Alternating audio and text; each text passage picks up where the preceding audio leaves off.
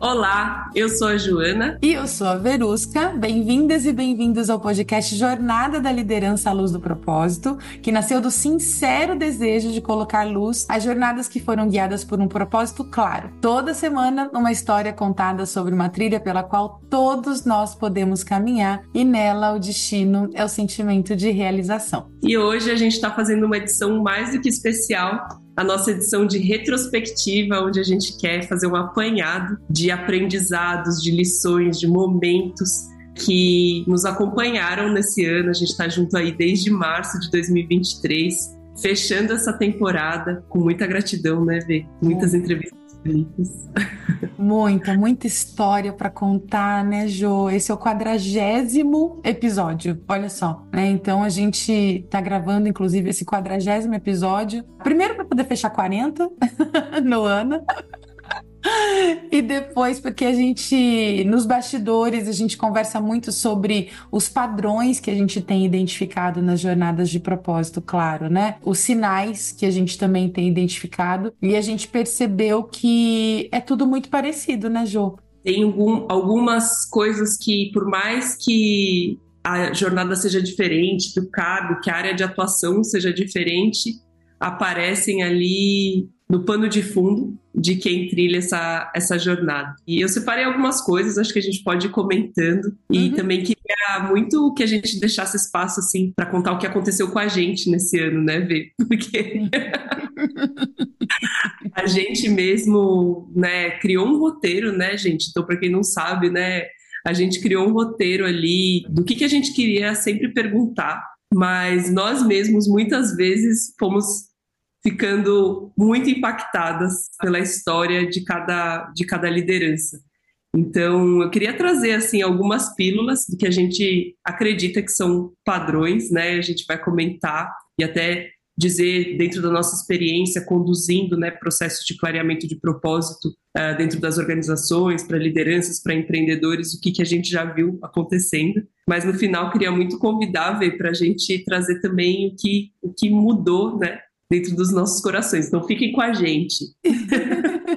Eu acho que uma coisa, antes da gente fazer, inclusive, essa análise, né, essa retrospectiva, acho que é importante a gente falar um pouquinho sobre o nome do podcast, né, Jo? É, quando a gente fala sobre jornada da liderança, liderança para a gente não é um cargo. Né? Liderança para a gente é um, uma forma de se posicionar na vida. Né? Então, é claro que a gente enxerga esse posicionamento, né? ou esses comportamentos, essas habilidades em pessoas que estão à frente de negócios, né? que estão à frente de equipes, né? que estão à frente de cargos públicos, né? na política, por exemplo, como a gente teve aqui o privilégio né? de, de entrevistar pessoas ligadas à política também. Mas liderança é posicionamento, é a forma como a gente é, se posiciona no mundo, né? Todos nós somos líderes. E quando a gente fala numa jornada de liderança à luz de um propósito claro, né? Significa que são pessoas que lideram as suas vidas, né? Que lideram comunidades, grupos, organizações, enfim, com muita clareza do impacto que elas têm sobre essas pessoas, né?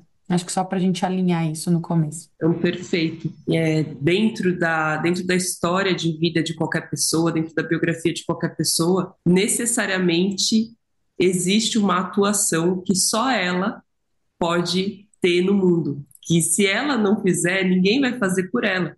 Porque existe uma série de conjunturas, né?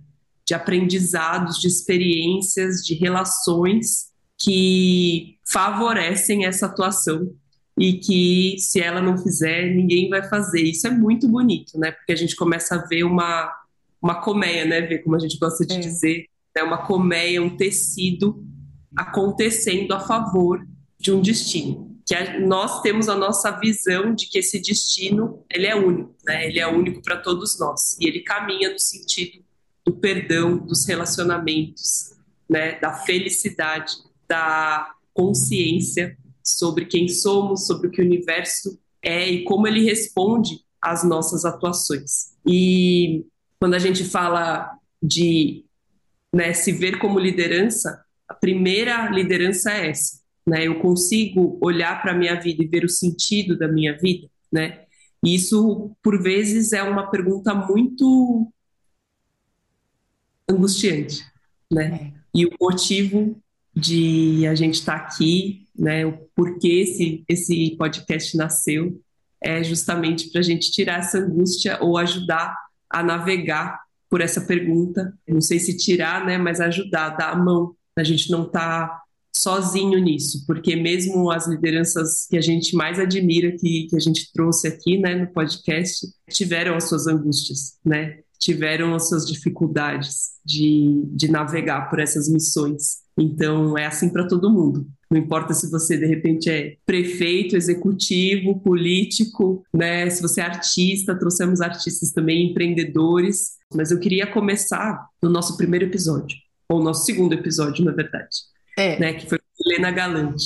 Ah, como a gente começa com o coração em festa. Verusca, Joana, obrigada. obrigada pelo convite, que bom estar tá aqui. A Helena Galante, ela trouxe uma perspectiva que eu acho que é um bom pano de fundo para a gente começar, que é os passos que, que nos trouxeram até o momento que a gente se vê diante de uma escolha no sentido do propósito, eles envolvem muito mais a escuta do que uma iniciativa solitária, uma iniciativa egóica, uma, uma iniciativa do eu quero porque eu quero. Né? Individualista, né? né? Individualista, boa. É. E eu acho isso muito importante, a gente partir daí, porque quando a gente fala, eu quero descobrir o meu propósito, parece que eu tenho que buscar dentro de mim, né? Uhum, perfeito. E aí.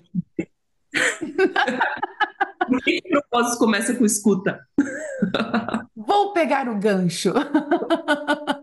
Helena, maravilhosa, nossa madrinha né, de podcast. Escuta para mim é presença, né? Então, é estar presente, né? Estar no momento presente. E para quem que eu estou, né, presente? Para o outro sempre, né? É, é, claro que uma coisa que eu costumo dizer nos processos de autodesenvolvimento, né, de autoconhecimento, acho que esse auto, ele atrapalha muito, sabe? É, porque é Auto com U, né? Auto com U. Esse auto, ele atrapalha muito, porque não é sobre mim, né? É, é, ou melhor, não é só sobre mim, é sobre mim em relação ao outro, em relação aos outros, né? Eu não me desenvolvo sozinha, ninguém é capaz de se desenvolver sozinho. Eu preciso de pelo menos um terapeuta para me ajudar, por exemplo, né? Eu preciso pelo menos dessa relação. E aí quando a gente passa a entender, né, que o propósito ele está relacionado à realização do outro, que quando eu ajudo o outro a se realizar é quando eu me realizo, se eu não tiver essa escuta ativa né? Se eu não tiver essa presença, esse, essa atenção plena no momento presente, né? No aqui e agora, eu não consigo fazer essa relação, né? Caminhar para esse único destino, que é como a gente, né, gosta de dizer, o único destino, o único propósito que é a realização, a felicidade das nossas relações. E quando a gente entende isso, a gente entendeu o sentido da vida. Começamos bem tranquilos, viu, gente? Sem Mas é profundidade. É tem profundidade. Mas é, é muito essa jornada da jornada da liderança. Né? A gente começa a, a explorar né, o que moveu as pessoas e realmente essa pergunta tão enigmática, né, tão atemporal que a gente sempre se deparou enquanto humanidade, quando a gente começa a colocar as relações no centro e começa a colocar luz nas relações, tudo começa a fazer sentido. E a gente consegue começar a responder essas perguntas que são tão profundas, justamente porque é, viver a vida só para si é se colocar dentro de um labirinto né? Porque você não serve a si mesmo, você serve as outras relações e as outras relações servem a você nessa reciprocidade muito bonita. Acontece, né, Verusca, que não é fácil, né? essa prática, né? A gente não é proficiente nessa inteligência das relações. Aliás, gente, curiosidade, quando a Verusca me convidou para fazer esse podcast, a primeira coisa que ela me pediu para fazer foi ler o um livro sobre a, a, a inteligência das relações. Vamos fazer, mas esse aqui é o fundamento, né? E é mesmo. E ainda lá no episódio da Helena Galante, ela fala sobre uma coisa importante para a gente começar a ter proficiência nas relações, que é enxergar a vida, os processos, os encontros, né, com beleza. Né? Como é que a gente vai ter presença se diante das relações há conflito de metas? eu quero uma coisa, a pessoa quer outra. Eu quero falar uma coisa, a pessoa quer falar sobre outra coisa. Eu acredito que a pessoa está falando sobre uma coisa e vou insistir que ela está falando sobre uma coisa e a pessoa está falando sobre outra, né?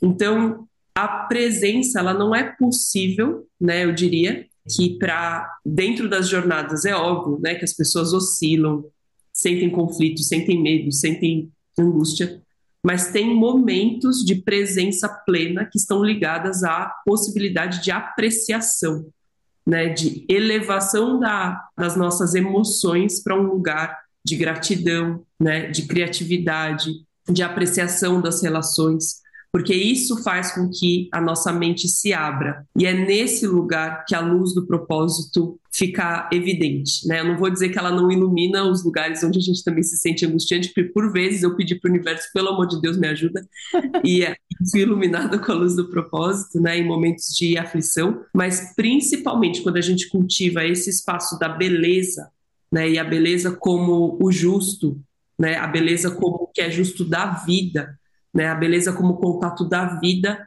as mentes se abrem. E aí tem uma coisa muito importante ainda lá do episódio da Helena, né? Que é quando eu estou em contato com essa beleza, eu me disponibilizo ao que a vida quer que seja feito neste plano, neste mundo, neste caminho, na minha história. Eu abro uma fresta ah, é.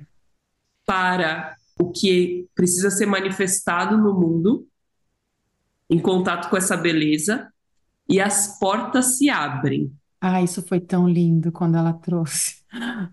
Gente. tá tranquilo, né? Tá tranquilo. E aí, vê, você é uma pessoa que caminha muito nesse sentido, né? Muito nesse sentido, assim. Fico ali olhando e de olho nas minhas relações, de olho no que precisa acontecer no mundo, de olho nas relações, inclusive, né? Fico em apreciação, tenho certeza que a vida tá comigo, que eu tô com a vida, e fico aqui como eu sendo a fresta para que a vida aconteça através de mim. E essa é uma posição tão madura da liderança com propósito né, que é muito diferente de uma liderança proativa, de uma liderança madura. Porque fazer o que quer, a hora que quer, a hora que dá na telha é coisa de adolescente, né? Nossa, é. E aí, Jo, ouvindo você falar disso, né, é, tem tanta confusão sobre essa liderança madura, muitos líderes, né, e aí eu tô falando das posições mesmo de liderança agora, né? De quem ocupa essa posição formal, assim, no, no mundo, né? É, muitos líderes acreditam que para eles serem bons, eles precisam ser bonzinhos, sabe? Né? Eles precisam, né, é, é, é criar um ambiente confortável para as pessoas, né? Por exemplo, as nossas relações, elas são muito desafiadoras. E a gente cresce no desafio, né? A gente não cresce na zona de conforto, né? Então a gente cresce na zona de desconforto, né? É que eu chamo de zona de aprendizagem. Então, uma liderança madura é uma liderança que sabe o que falar, para quem falar e como falar, sabe? É na hora certa. Privilegiando a qualidade das relações. O objetivo dessa liderança é justamente apreciar, como você muito bem trouxe, né? Apreciar essas relações e pensar o que, que eu posso fazer agora ou como eu posso me posicionar nesse momento para privilegiar estas relações, nem só a mim, nem só ao outro, né? Mas para criar uma relação de ganha-ganha-ganha, mesmo né, é no ambiente de trabalho em qualquer tipo de ambiente, mas é um ganho que não está relacionado com só com produtividade, né? Está ligado à, nossa elevação mesmo humana, né? A como a gente se eleva é, é, e cresce e amadurece a partir dessas relações. Com, tendo isso em mente, né, essa liderança tem um propósito claro do que deve ser feito. Pois é, gente. Pois é. Olha os caminhos que a gente começou a encontrar, né? As evidências, né? Porque eram coisas que a gente já observava, né, mas que na história fica muito claro. E colocando as relações no centro, naturalmente a vida vai começar a falar mais alto, porque é ela que é a única coisa em comum que temos entre todas as pessoas, né? É. Então, os contextos são diferentes, a educação é diferente, os códigos culturais são diferentes, a forma de inter interpretar cada cena é diferente, enfim, tudo é diferente. Mas a vida, quando a vida está no centro e a apreciação pela vida, né, a defesa da vida, né? Estar em prol da vida vai colocar a gente num mesmo lugar, porque independente de, das diferenças, a vida é uma coisa que nos une. E essa foi uma, uma das coisas que o Marcos Davi, né, que foi depois o nosso próximo entrevistado, falou muito. Prazer é todo meu. Muito feliz com o convite estar aqui com vocês. Sobre a gente estar tá num momento, né, um momento de, de humanidade, uh, onde a gente passou por colocar né, a ciência no centro, a tecnologia no centro, aí a gente passou por um momento de colocar as pessoas no centro. Só que a gente está agora numa fase de regeneração, de necessidade de regeneração, é. né? Onde não só os seres humanos precisam ser considerados, mas todos os seres, né, deste planeta precisam ser considerados.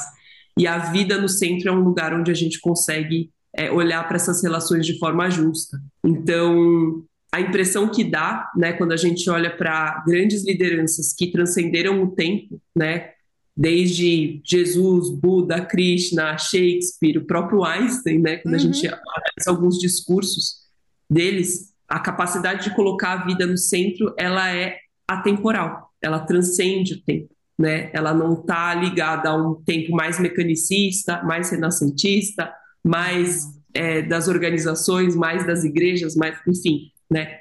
Ele é qualquer Sócrates, né? Qualquer liderança que de alguma forma colocou a vida no centro e falou sobre a vida nas relações ou considerou a vida nas relações fez grande diferença. Então parece, né, que nossa, o Gandhi é o Gandhi, né? Eu não posso ser o Gandhi, mas acho que agora é, é época, né? E acho que a gente só está podendo fazer esse tipo de conteúdo. É época de todos nós sermos essas lideranças, né? Que coloca a vida no centro, que consegue realmente dar a importância que isso tem dentro de qualquer atividade, dentro de qualquer estabelecimento de meta, de resultado, de objetivo. E isso requer um amadurecimento, né? Requer muito um adultecimento, que foi uma outra palavra que apareceu muito, muito, muito, muito. A primeira vez que ela apareceu, é. ela foi aparecendo, né? É, foi, foi vários episódios, né? Mas a primeira vez que ela apareceu foi com o Mark. É, né? Hello, everybody! Vamos começar já com começou. né? Já começou, já começou. Que ele falou muito sobre não sermos butterpillars. Traduz, Jô, traduz. Ele fala, né, então, sobre a. Ele, e ele trouxe de uma forma brilhante essa metáfora, né, da borboleta na nossa transformação de consciência, que é justamente a gente conseguir se estabilizar nessa relação com a vida e colocar a vida no centro das nossas decisões, no centro da nossa tomada de consciência, da profundidade dos resultados que a gente quer trazer com a nossa liderança. Muito bem. E aí ele fala o seguinte: que a lagarta, que é o estágio que estamos enquanto humanidade, ela é egoísta, solitária, e ela fica olhando só para a própria couve, né? Ela fica ali comendo a própria couve e engordando. Tem algum momento que a lagarta começa a passar por um processo de tomada de consciência. E isso vem com pequenos insights, né? Pequenos insights. Aí o que, que o Mark nos alerta? Para a gente não se tornar butterpillars.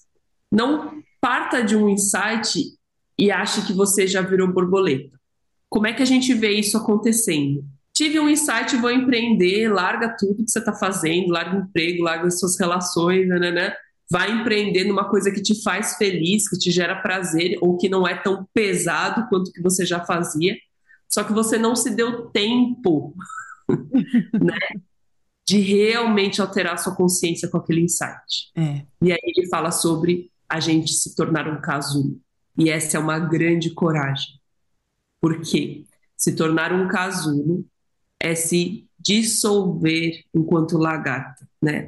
A lagarta, ela vira um líquido quando ela entra no casulo. Ela literalmente vira um líquido. Ela não pega o que ela é de lagarta e bota asa de borboleta ela realmente muda de consciência. E essa é uma grande coragem né, que a gente tem que ter de se dissolver, de se abrir, né? E aí eu trago um, um pouco do que a Susan, Suzane Flores falou nas, no último, penúltimo episódio nosso. Ela falou: eu eu tenho a coragem de me putrificar, de virar humus, de me compostar, né? Que é muito esse movimento que o Mark trouxe. E dissolver, né, Jo? Só, só aproveitando esse gancho, é dissolver aquilo que a gente acha que é, né? Que seria dissolver o ego, né? É, dissolver, o ego é o quê? O eu. É, é, é a ideia que eu tenho de quem eu sou. Não que seja o meu eu verdadeiro, né? Mas é a ideia do que, que eu tenho ou que alguém me ajudou a construir, ou que eu construí, né, na vida daquilo que eu penso que eu sou. E é justamente esse momento, né, de dissolver o que eu acho que eu sou em favor daquilo que eu sei que eu sou, né, daquilo que é minha essência, né, que eu sou de verdade, e me transformando num ser humano. Né, porque eu gosto muito de, até numa conversa com o Mark, há muito tempo, eu tive essa conversa com ele, quando eu comecei de lá atrás a falar sobre propósito, sabe? E o Mark foi uma das pessoas que me ajudou a amadurecer essa ideia do propósito, me questionando, inclusive, sobre isso, né? E até que uma vez a gente, tomando um café, ele me falou assim: humano vem de humus, né? Nossa. E é, humano vem de humus. Então, qual que é o propósito do ser humano? É ser humano. O que que isso significa? É ser adubo. Para quem? Né? Uma, um adubo ele é adubo para quem? Para outra, para outro ser, né? Um adubo ele, ele, ele ajuda outro ser a crescer, né? Então o nosso papel aqui nessa vida, né, o nosso propósito é justamente ser adubo para ajudar outras pessoas a crescerem e se realizarem também. Nossa, gente, só sublinha isso, por favor, que é, é muito perfeito, é isso mesmo. E só que o que, que nos impede, né, muitas vezes, de nos dissolvermos? E aqui a gente vai entrar num lugar profundo, gente, que eu acho que a Noelle nos convidou a olhar, né? Seja muito bem-vinda, Noelle. Obrigada, Ju. Obrigada, Verusca. O que, que nos impede de nos dissolver? Né? O que, que nos impede de abandonar esse padrão da lagarta para realmente nos dissolver e a partir dali confiar que vai emergir uma borboleta que pulveriza o ecossistema, né, que poliniza, que dá espaço para a vida brotar, que é leve, que é colorida, que é bonita, que pensa muito diferente da lagarta. E aí a Noelle nos traz muito essa mensagem da gente se acolher primeiro, se perdoar primeiro. É. Porque enquanto a gente sente que a gente está devendo algo para alguém, a gente vai tentar muito atender essas expectativas. E essas expectativas estão todas no âmbito das lagartas. Né? E isso é tão profundo, tão importante, né?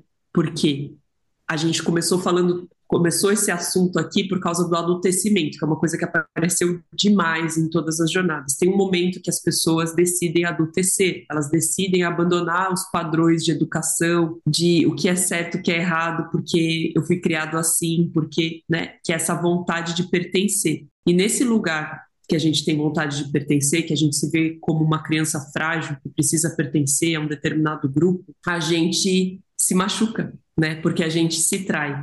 A gente trai a nossa voz interna para poder pertencer a esses grupos. E nessa andar da carruagem, algumas mágoas a gente acumula, alguns desentendimentos, né? É, nesse, é justamente nesse lugar que as nossas relações precisam florescer para o aprendizado mais do que nos tomar e nos drenar a nossa energia. Então, em algum momento, antes de entrar no casulo, eu queria trazer isso, né? Que a, que a Noelle fala que se você quer se conhecer, comece olhando para o espelho e faça as pazes com você. É. O resgate da autoestima é um processo de retomar as raízes e de muito auto perdão. E quando ela fala de raízes aqui, eu, eu vejo assim a gente retomando realmente quem a gente é, né? Tirando um pouco né, as normas temporais, as normas sazonais da nossa geração e trazendo muito quem, quem a gente é, né? E aí eu acho que a, a própria Noelle e o Mark têm uma fala parecida aí, que é respeitar os ciclos. Hum.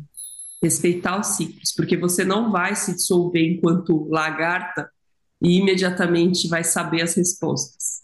Vai ter um período de plantio, vai ter um período de né, de se compostar até você De encontrar um espera. alimento de espera, É. de espera, né? E aí vê essa questão da produtividade, né, muitas vezes é um inimi uma inimiga do propósito, ou muitas vezes a- alocada num lugar na nossa mente de forma diferente, né? Não sei, fiquei com vontade de te perguntar, assim, você acompanha tanto, né, os executivos, né, as pessoas no mundo do trabalho, onde a produtividade é uma, é uma luz, né? É. Como é que você vê, assim, né, quem está nos ouvindo? Assim, nossa, tá, preciso fazer esse movimento do, do amadurecimento, né? Onde eu coloco a produtividade nisso? Eu gosto muito de, assim como você trouxe a natureza, né? É, a natureza ela ensina tudo que a gente precisa saber. É, quando a gente olha para as estações, por exemplo, a gente tem estações de muita produtividade e a gente tem estações de muito recolhimento. Quando a gente olha para as fases da lua, a gente tem fases da lua em que, tipo, a lua tá bela, né? Tá, tá, tá, tá para fora, né? E a gente tem fases da lua onde ela tá para dentro, né? Todo ser humano é cíclico independente do lugar onde ele esteja. Sendo se- nós, é, é, nesse caso, sendo, sen- sendo seres cíclicos, né, que somos, a gente precisa de pausas para que a gente possa produzir. Então, por exemplo, agora a gente está aqui gravando esse episódio na primavera. Eu olho aqui para o meu jardim e eu vejo tudo lindo, verdinho, com flores, sabe assim, um céu maravilhoso, né? Um sol incrível. Tá tudo produzindo, né? Você percebe que tá tudo produzindo. Mas antes disso acontecer, a gente teve um período, né, de recolhimento, né? A gente teve aí o inverno, né? A gente teve o outono para que a, né, a primavera acontecesse. E daqui a pouco a gente tem o verão, que vai ser aquela coisa maravilhosa, né? Para fora, totalmente para fora, né? E quando a gente leva isso para nossa vida, né? Eu, eu- a gente, nós somos, como nós somos poeira cósmica, né? Isso acontece com a gente num, numa proporção muito menor, mas a gente vive em ciclos, né? O que eu tenho percebido é que pelo adoecimento das pessoas na- nas organizações, né, no mundo do trabalho, as lideranças elas têm entendido que sem essas pausas não existe produtividade, né? Tudo isso para dizer, né, que finalmente a gente está se alinhando a um ciclo natural das coisas, né? Que é esse ciclo onde eu tenho sim um período em que eu entrego muito, né, em que eu produzo muito, mas eu também tenho os momentos em que eu pauso, né, em que eu me recolho, em que eu não quero falar com ninguém. Eu sou essa, né? Eu tenho o mo- o momento da lua minguante, eu quero ficar quieta em casa, de preferência escondida. No meio do mato. E se tá na lua nova, lua cheia, meu Deus do céu, entendeu? Eu tô falando, né? Eu tô me comunicando, me expressando, produzindo muito. Então, é entender que somos seres cíclicos vai ajudar a gente a curar eh, as empresas, sabe? E por que que esses executivos estão entendendo isso? Porque eles estão adoecidos já, né? Ou eles já adoeceram, ou eles têm alguém muito próximo deles que adoeceu por causa dessa produtividade insana, né? Que é insustentável, inclusive. E aí, obviamente, que a gente tem que falar da Mariolanda. Ah, sim. Eu tô super feliz de estar aqui com vocês. E que esteve aqui com a gente também, trazendo todo o testemunho, né? A história dela, quando a saúde mental ainda não era uma pauta tão importante nas organizações, e justamente essa visão, essa consciência de tudo isso que você está trazendo ainda era oculta. Né? Não, era- não é que ela não era necessária, mas ela era oculta. É. Então a Maria Holanda traz né, a- o testemunho dela do, do processo do burnout, né? Uhum. que nada mais é do que a conta que chega depois de, uma, de um expressivo processo de eh, produtividade, né? Uhum. E a Mari, eu acho que ela tocou muito os nossos corações, né? Porque ela fez disso, né? Esse processo de adoecimento, um processo realmente eh, de missão, de missão de reverter isso dentro das organizações, trouxe isso à tona, né? Foi a primeira diretora de saúde mental que se tem, que se registra aí eh, dentro do mercado brasileiro e acho que abriu uma porta junto com a pandemia, obviamente, abriu, abriu uma porta para que a gente possa realmente reformular a maneira como a gente olha para esse assunto da produtividade. Então, lembranças aqui da Mari. Bem lembrado, Jô, bem lembrado. E aí, né, entrando já nesse assunto, me lembro muito da Arina Consani, É uma honra estar aqui, é uma alegria, acho que poder compartilhar. que, que trouxe a ideia do, do RH antroposófico, né? Uhum. Do RH que realmente olha para as pessoas e aí a antroposofia naturalmente vai olhar para esses ciclos, olhar para esses ritmos, né? E que olha para as pessoas para além da camada de uma única camada, né? Que é esse lugar da produtividade, da ciência, da consciência, mas para o âmbito biológico, dos ritmos, né? Da, da missão é, que cada pessoa tem naturalmente das fases da vida que ela tá e também do que ela pode entregar. Que são Muito. ciclos também, né? Muito, É. muito legal. E assim, para a gente começar a encerrar, né, que a gente, enfim, tem alguns minutinhos ainda juntos, se você pudesse dizer, ver uma das coisas que mais te tocou, assim, que você foi transformada ou que, que plantou uma nova semente no seu coração nessa temporada, qual foi? Nossa, Ju. Vou, vou devolver, tá? Ah, eu só consigo pensar no Gustavo Andari. Obrigado pelo convite, demais estar aqui. Uma honra poder falar um pouquinho da minha vida e da minha história. Primeiro que eu me desidratei naquele episódio, né? Assim, nós todos, né? Eu acompanhei o processo do Gustavo de subida e de descida também, sabe? É, mas subir e descer aqui nesse caso é muito, né? é, não é exatamente algo bom ou ruim, né? Mas eu acompanhei o processo dele para fora e para dentro, acho que é melhor isso, sabe? E o Gustavo me tocou num lugar assim do que é sucesso, né? Eu trabalho com coaching de- também, né? Faço coaching com executivos e sucesso é uma coisa tão subjetiva, né? Se todo mundo passasse a entender o que é sucesso para si, a gente teria pessoas melhores, relações melhores, né? Um mundo melhor, assim. Mas não o que é sucesso de acordo com as convenções sociais que a gente aprendeu, né? E o, o Gu, ele trouxe assim para mim, o Gustavo Andari, né? Ele trouxe assim para mim que sucesso não está relacionado às convenções sociais, né? Daquilo que a gente aprendeu. E eu tive um momento na minha carreira em que eu queria muito ser executiva de RH, né? Eu queria muito ter um cargo de alta liderança em, em uma multinacional. E, cara, um dia isso aconteceu, né? Um dia isso aconteceu. E aí, quando eu cheguei lá, eu falei, sério mesmo que é isso? Ops, e agora? Ops, e agora? Que aí foi quando eu olhei para o meu propósito, de fato, assim, o que eu ainda achava que era propósito naquela época, né? É, eu falei, cara, não é isso. De- tipo, eu achava que era e não é. E agora, tipo, volta que deu ruim, sabe assim? Né? Sabe aquele meme, volta que deu ruim, né? Para que eu quero descer. para o mundo que eu quero descer. Não era isso aqui que eu tinha imaginado para mim, entendeu? E que aí foi quando eu decidi empreender, sair do mundo corporativo e, e empreender primeiro como autônoma, depois, né, aprender sobre empreendedorismo aí já desde 2014 isso. E eu entendi que o meu lugar era era outro. Né, que o meu papel no mundo era outro, sabe? Era cuidar dessas pessoas, mas de um outro lugar. E sendo exatamente quem eu era, sem cumprir com nenhuma convenção social daquilo que alguém me disse que eu deveria ser ou fazer, sabe? Então, esse episódio pra mim foi assim, nossa, foi um soco no estômago. E pra todos nós. você? Pra você? Esse, realmente, esse do Gustavo foi muito forte e me remeteu muito ao episódio do Gabriel, né, do Gabriel Ca- Calas, Muito feliz e grato de poder estar aqui compartilhando. Espero poder ajudar um pouquinho.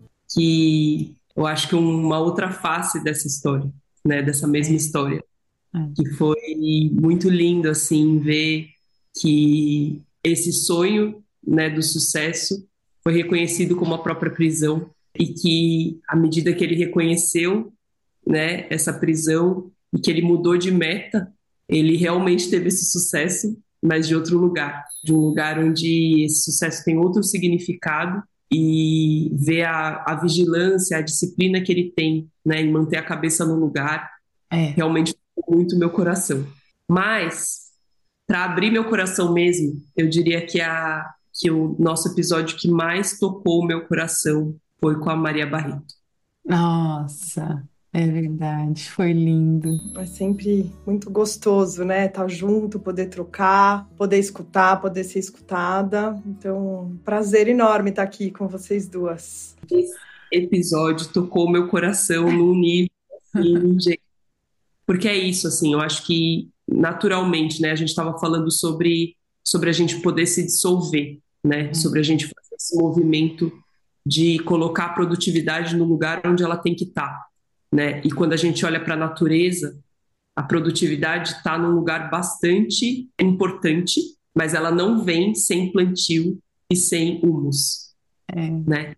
Ela não é linear, ela é sinoidal, né? Ela sobe, se estabiliza, sobe, se estabiliza, e isso é um ciclo saudável. E a Maria Barreto veio para trazer isso à tona na forma como a gente lida com a gente mesmo. E isso mexeu muito comigo, porque a gente realmente tem energias masculinas e femininas dentro da gente, homens e mulheres, né? Uhum. E qualquer tipo de orientação sexual, a gente tem isso, mas realmente tem um lugar, e aí falo por mim, né, que a gente valoriza mais a energia masculina porque ela é a produtiva. É. Porque ela é vista como produtiva. Aparentemente, né? Tem aparência. Só que ela não se sustenta sem todo um lado feminino. E a Maria Barreto falou sobre a gente relaxar os úteros. Foi incrível isso. a gente né, sobre a gente realmente trazer sustentabilidade para as nossas jornadas, né? E homens e mulheres, né, relaxar os úteros ou relaxar o seu lado feminino, deixar o seu lado feminino aparecer, deixar o seu lado feminino cuidar de você e das relações. E isso mexeu muito comigo, muito, muito, muito, a ponto de eu falar, tá bom, tá bom, vamos lá. Então, me rendo, né? E naquele dia eu tomei uma decisão que foi me matricular num curso de doulagem. Foi! Eu sou prova disso. Exato, para que eu aprendesse a cuidar. O cuidado sempre foi uma coisa muito forte para mim, né? Mas eu acho que eu cuidava com outra energia, né? E para que eu aprendesse a cuidar com, com essa energia, para que eu deixasse essa energia do feminino é, chegar, para que os ciclos tomassem realmente um espaço. E foi assim que eu conheci a Juliana Dupas, que trouxe a jornada dela para a gente também. Muito obrigada, gente. Muito obrigada, Verusca, Joana. É um prazer estar aqui com vocês e falar um pouco desse meu propósito aí que, que me agarrou há um tempo atrás. É, Engenheira. engenheira né, de telecomunicações, envolvida em grandes projetos, que foi jogada para o propósito da doulagem, né? E aí eu queria destacar muito dentro da, da jornada da Juliana, não a doulagem em si, mas a qualidade que o universo tem de colocar a gente no lugar. A Juliana é uma prova de rota, né, Jo? de rota. A Juliana é uma prova de que o universo quer que a gente viva a nossa melhor vers- versão. E isso é vem por acréscimo à medida que a gente se abre para as nossas relações, porque foram atra- foi através das relações dos pedidos de mulheres que a Juliana confortavelmente e desconfortavelmente muitas vezes deixou o que ela tinha planejado para a vida dela como certo É. para se abrir para o que o universo queria dela, né? E foi através das relações. E hoje ela é muito feliz, é, praticando a doulagem como uma boa engenheira. Sensacional. Ai, ai. Também trazer aqui, né, a lembrança da, do episódio da Juliana. Então isso foi uma das coisas que mais me tocou e foi do meio do ano para cá e do meio do ano para cá essa esse humus que existia dentro de mim vem encontrando luz e espaço para florescer. Que lindo. Então, acho que foi essa uma das coisas que mais, né, mais me mudaram. Mas, gente, eu tenho vontade de citar, assim, Todo, Todo mundo. É, eu também. Isso que eu queria dizer, sabe? Assim, acho que eu tô aqui emocionada para variar, né? Mas todas as histórias, assim, trouxeram evidências de que esse é o caminho, né, Ju? E qual é o caminho? As relações, né? As, as, as nossas relações são o caminho, né? E esse primeiro ano de podcast teve um efeito, assim, sobre mim, né? E que a gente está gravando esse episódio um dia depois de eu ter feito um anúncio, né, da, da saída da sociedade de uma das minhas empresas, né? E, e você também é responsável por isso. Primeiro, porque eu precisava encontrar uma louca no mesmo nível que eu para falar desse assunto. Depois que, tipo, você sustentou isso comigo de uma forma tão linda, sabe? Assim, e eu sou tão grata, porque eu já te falei isso e eu acho que eu quero registrar isso aqui. Eu, eu me sentia muito sozinha né, nesse tema, assim, muito sozinho, sabe? E por muitas vezes eu falei, gente, será que eu tô louca, né, de, tipo, pensar dessa forma, né? Será que eu tô louca de, de enxergar as coisas como eu tô enxergando, né?